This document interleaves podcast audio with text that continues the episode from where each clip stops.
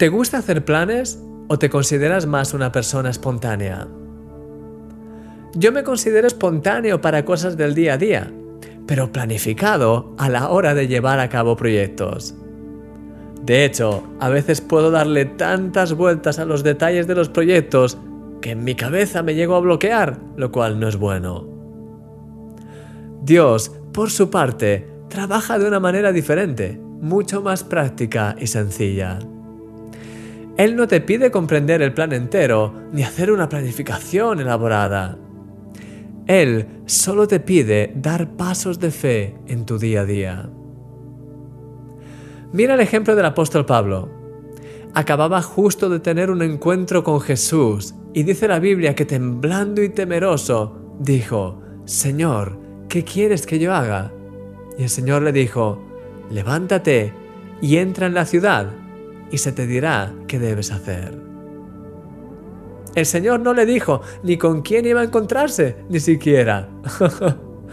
Pablo solo sabía que tenía que ir a la ciudad y que ahí entendería más.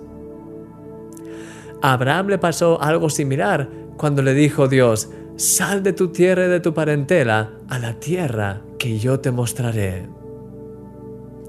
En ambos casos, todo comenzó por un simple paso.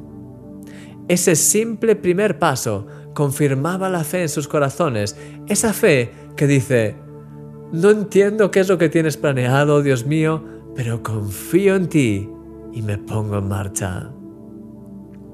Y en ambos casos, ese primer paso les llevó a cumplir el destino increíble que Dios tenía para sus vidas. Querido amigo, el Señor nos revela su voluntad cuando nos ponemos en movimiento. No esperes a entenderlo todo o a conocer los detalles, todos los detalles, para empezar a moverte. Sencillamente, levántate hoy y da un primer paso hacia lo que Dios te está llamando a hacer.